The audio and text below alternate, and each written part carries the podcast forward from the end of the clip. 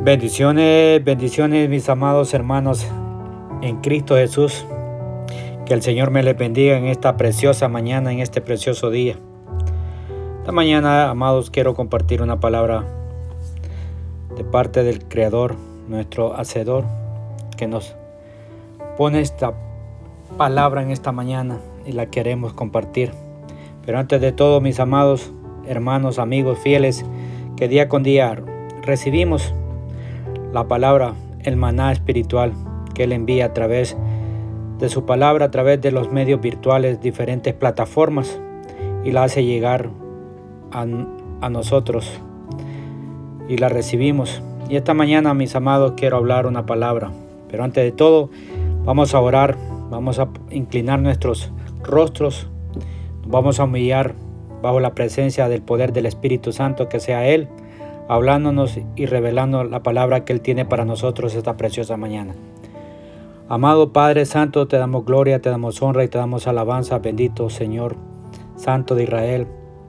Gracias Padre Eterno por esta preciosa mañana, por este día hermoso que usted nos permite estar enfrente de usted, Padre amado, humillados en su presencia, preparando, Señor, Padre, mente y corazón, Padre, para que usted pueda depositar esta palabra, Señor, esta semilla y pueda germinar y dar el fruto para el cual usted le envía esta preciosa mañana. Hemos orado honrando al Padre, al Hijo y al Santo Espíritu. Amén y amén. Mis amados, eh, quiero que me acompañen a Segunda de Reyes. Vamos a, a leer Segunda de Reyes en el capítulo Segunda de Reyes capítulo 13 verso 14. Recuerden que estoy usando la, versión nueva traducción viviente.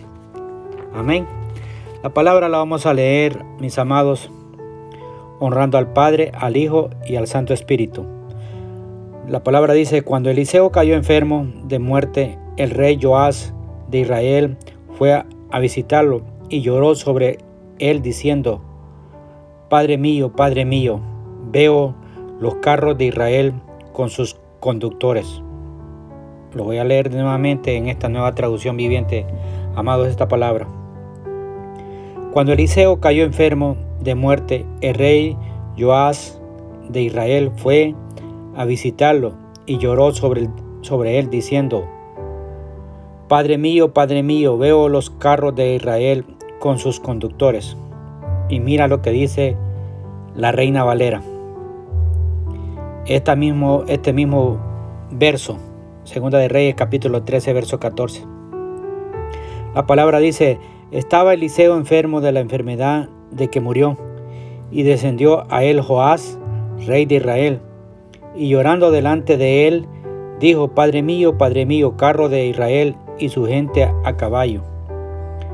Amados, como podemos ver en el texto que hemos leído, el profeta Eliseo murió de una enfermedad en su cuerpo. El, profeta Eliseo es junto con Elías, hermanos, amigos, uno de los profetas más poderosos del Antiguo Testamento. Por medio de Elías y de Eliseo, el Señor hizo grandes milagros, grandes prodigios, y uno de ellos fue resucitar un niño, el hijo de la, de la tsunamita. Pero en la vida y en la enfermedad de Eliseo podemos, amados, tomar algunas lecciones muy importantes para comenzar esta reflexión, este estudio a través de, esta, de este verso en este día. Hermanos, familia, nadie está excepto de sufrir una enfermedad en este mundo. Nadie. Nadie está exento de sufrir cualquier percance, cualquier enfermedad. Algunas veces, hermanos, estas enfermedades está en la voluntad de nuestro Dios. Sanarlas y en otras ocasiones no está la voluntad de Dios para sanarlas. En cualquiera de las dos situaciones, hermanos, amigos, tenemos que enfrentar la enfermedad como hijos de Dios, como nos ha enseñado la palabra de Dios. Ahora, hermanos, en esta mañana vamos a responder algunas preguntas que tenemos en este día. ¿Cómo podemos enfrentar la enfermedad como hijos de Dios? Primer punto, amados amigos, tenemos que enfrentar la enfermedad con esperanza, pues nuestro Dios es un Dios sanador y ha demostrado que se compadece de los que estamos enfermos. Mira lo que dice Éxodo, acompáñame a Éxodo. Éxodo capítulo 15, verso 26. Amén. Estoy usando, como les dije, hermano, la nueva traducción viviente. En Éxodo capítulo 15, verso 26 dice, les dijo, si ustedes escuchan atentamente la voz del Señor su Dios y hacen lo que es correcto ante los ojos, obedeciendo sus mandatos y cumpliendo todos sus decretos, entonces les enviaré, entonces no les enviaré, enviaré ninguna de las enfermedades que envié a los egipcios, porque yo soy el Señor quien los sana. Él es Jehová Rafa.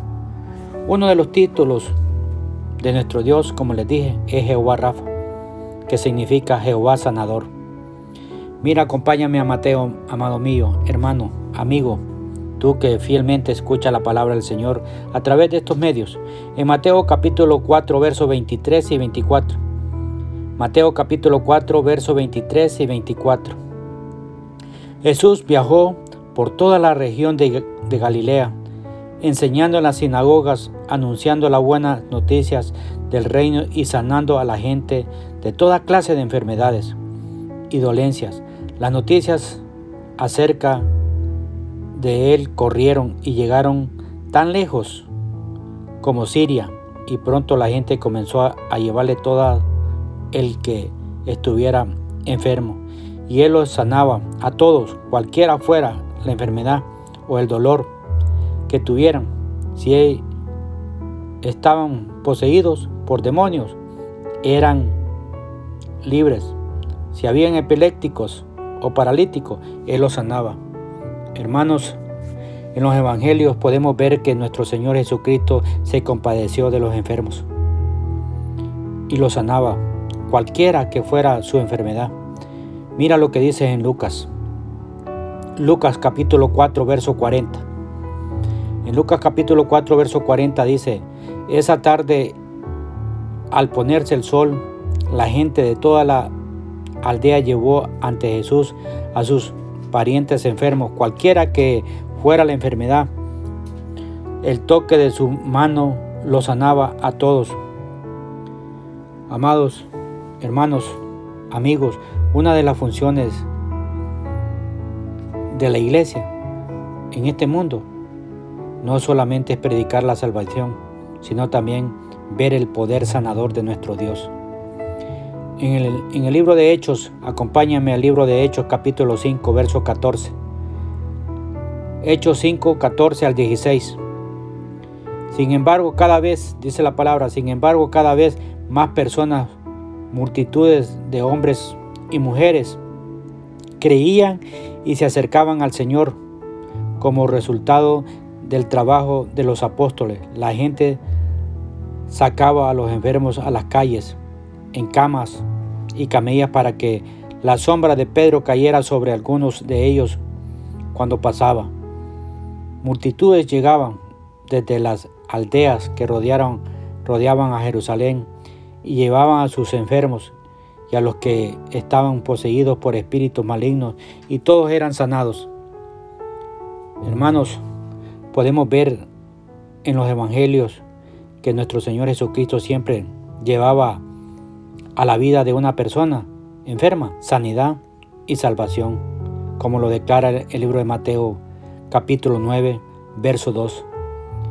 Mateo 9, 9 2. La palabra dice, unos hombres le llevaron a un paralítico en una camilla.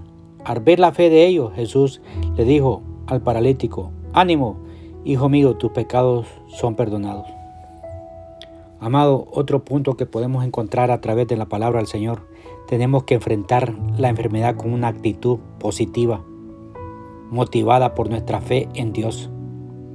Mira lo que dice Proverbios, hermano, acompáñame a Proverbios. En Proverbios, verso 18, capítulo, capítulo 18, verso 14, perdón. La palabra dice, el espíritu humano puede soportar un, un cuerpo enfermo, pero ¿quién podrá sobrellevar un espíritu destrozado? Lo voy a volver a leer. El espíritu humano puede soportar un cuerpo enfermo. Pero la pregunta aquí, ¿pero quién podrá sobrellevar un espíritu destrozado? Según los psicólogos amados míos, sacando este estudio a través de estas palabras, en la palabra del, Señor, según la, la ciencia, los psicólogos ellos han descubierto que hay tres actitudes relacionadas con los pacientes que son diagnosticados con una enfermedad grave. En este tiempo, en este tiempo que estamos viviendo, a través de este de esta peste llamado COVID-19, se han alterado, hermanos, pero cantidades de enfermedades crónicas llamadas la depresión por tener esta enfermedad. Hay una depresión, hermanos. Se sienten que la vida nunca va a estar bien otra vez. Hay otra patología que los psicólogos han encontrado, el enojo. Se encuentra eh, enojado la persona porque no nos parece injusto que, que tengan que estar enfermos o estar pasando por esta enfermedad. Alguien que nosotros amamos, hermanos, podemos ver estas, estas patologías. Otro, amado, otra patología que podemos ver es el temor. El temor de que cada día se pueden poner más graves, más graves con el tiempo y, por lo que puede sufrir a causa de esa enfermedad.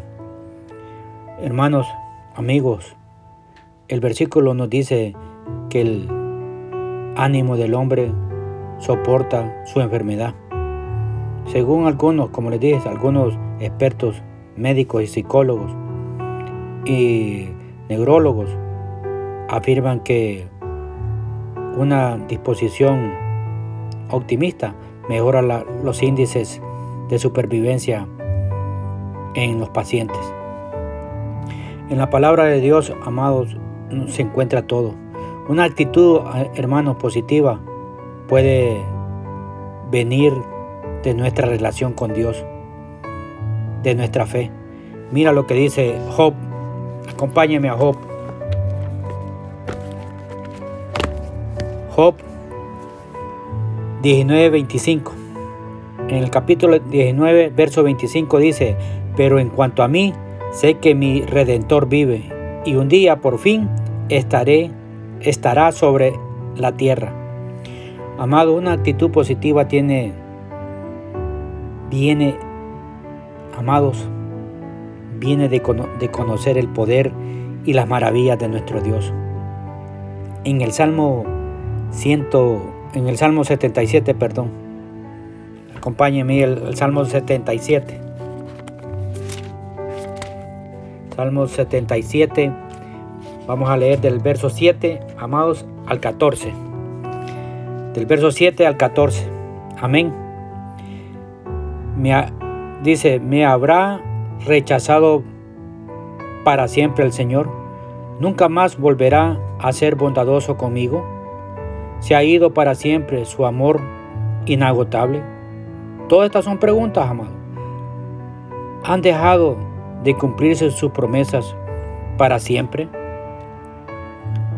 ¿Se ha olvidado Dios de ser bondadoso?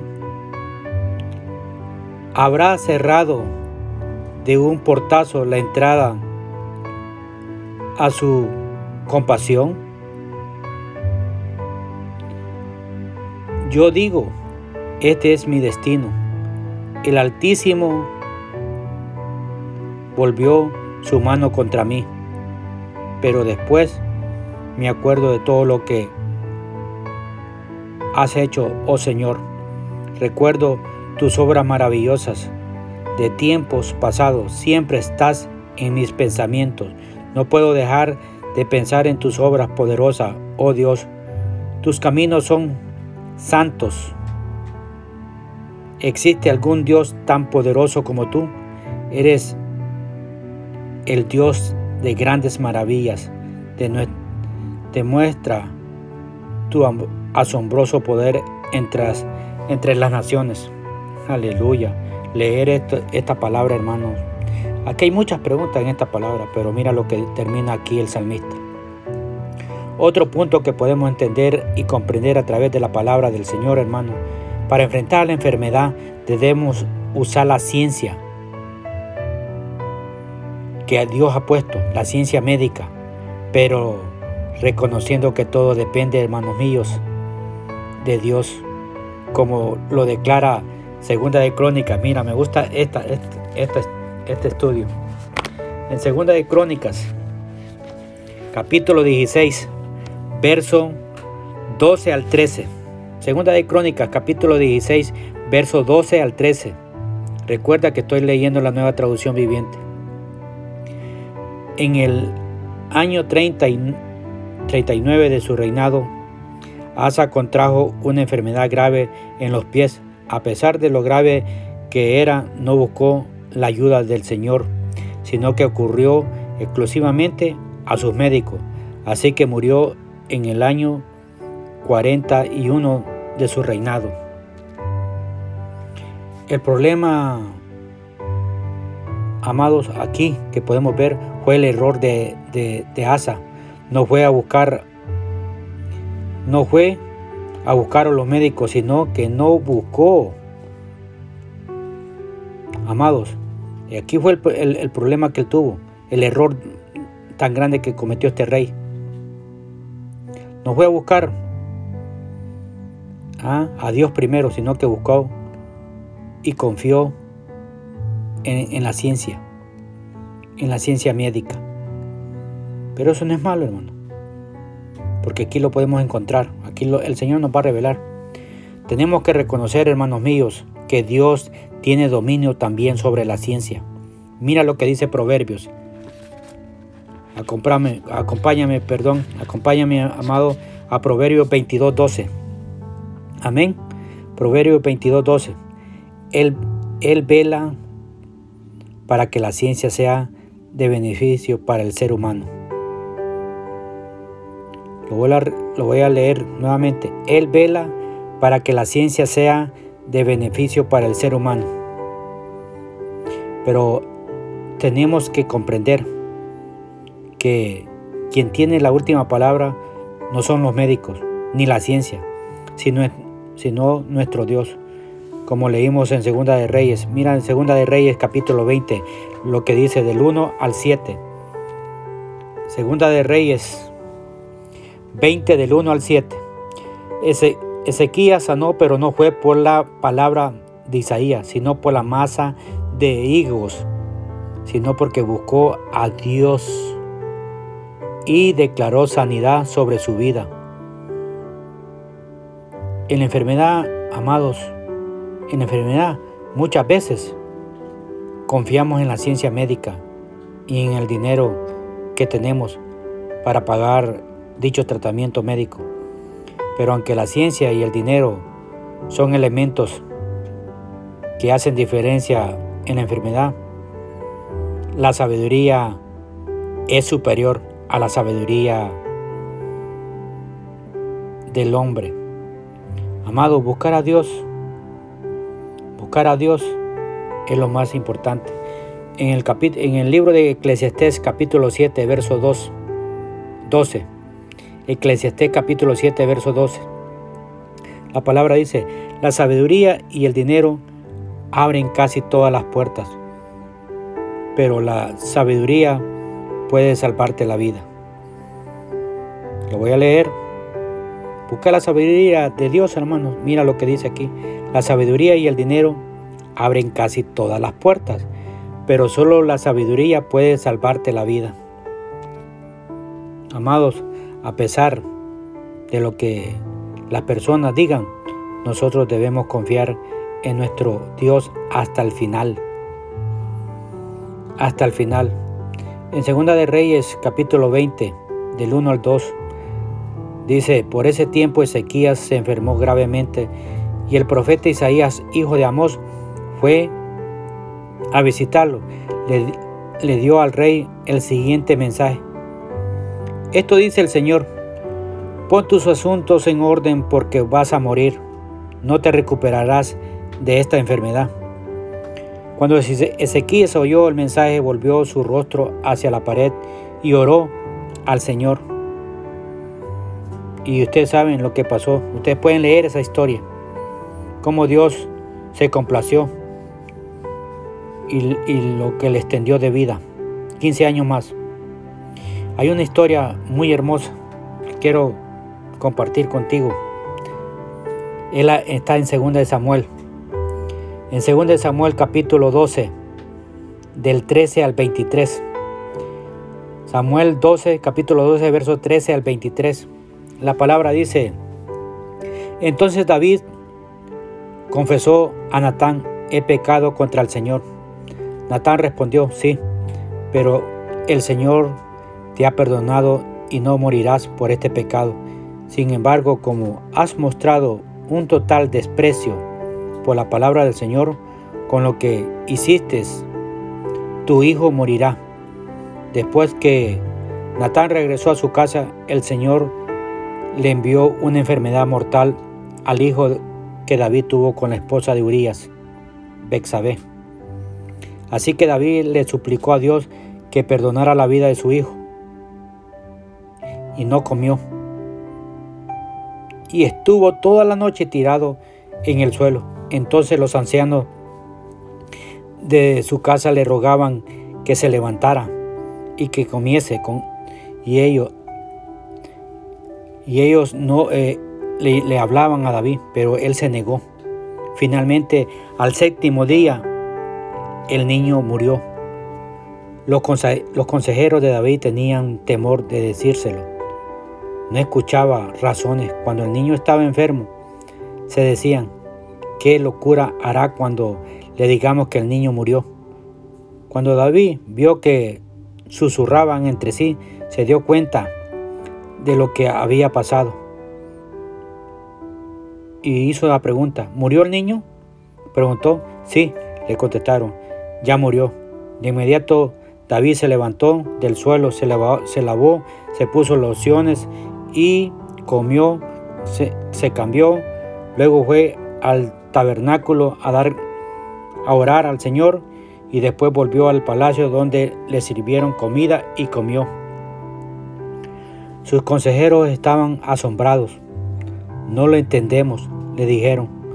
Mientras el niño aún vivía lloraba y rehusaba comer, pero ahora que el niño ha muerto, usted terminó, se levantó del suelo y volvió y comió. Y ya aquí David dice, ayuné y lloré, respondió David, mientras el niño vivía, porque me dije, tal vez el Señor sea compasivo conmigo y permita que, mi, que el niño viva. Pero, ¿qué motivo tengo para ayunar ahora que ha muerto? ¿Puedo traerlo de, de nuevo a la vida? Un día yo iré a Él, pero Él no puede regresar a mí. Hermanos, podemos notar en el caso de David que Dios mismo fue quien le dijo que su hijo moriría, a pesar de lo, de lo, que, di, lo, de lo que dijo Dios. Él no dejó de clamar por la vida de su hijo. Ayunó, se acostó en tierra, una señal de humillación y clamor. A pesar que su hijo, como dije, murió, como Dios lo había dicho, lo que hizo David nos da un gran ejemplo de fe. de esperanza, de lucha espiritual hasta el último momento. Si David no dejó de clamar a pesar de las palabras de Dios, la pregunta, amado mío, amigo, tú que escuchas esta palabra, ¿por qué te vas a rendir tú con la palabra de los hombres por ese diagnóstico que te han declarado? ¿Por qué? Sigamos clamando, amados. Y para terminar, si estamos clamando por sanidad, por esta enfermedad que ha tocado tu cuerpo, vas a recibir tu milagro. Vas a recibir tu milagro de, sanidad. No dejes de glorificar el nombre del Señor. Recuerda, no dejes de glorificarlo, porque Él está sanando tu cuerpo en esta hora. En Juan, termino con esto, con este verso. En Juan, en el Evangelio de Juan capítulo 11, verso 4 dice, dijo, la enfermedad de Lázaro no acabará en muerte. Al contrario, sucedió para la gloria de Dios a fin de que el Hijo de Dios reciba gloria como resultado. Amado mío, amigo, esta mañana, ¿cómo podemos enfrentar la enfermedad si ha tocado tu cuerpo. Es a través de nuestro Señor Jesucristo. Él es nuestro sanador.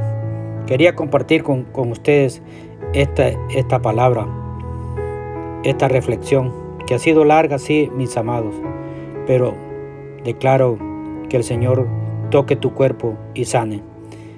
Que el Señor te bendiga, que el Señor te guarde, que el Señor haga prosperar la obra de tus manos en el amor del Señor Jesucristo, su hermano Romeo Sánchez.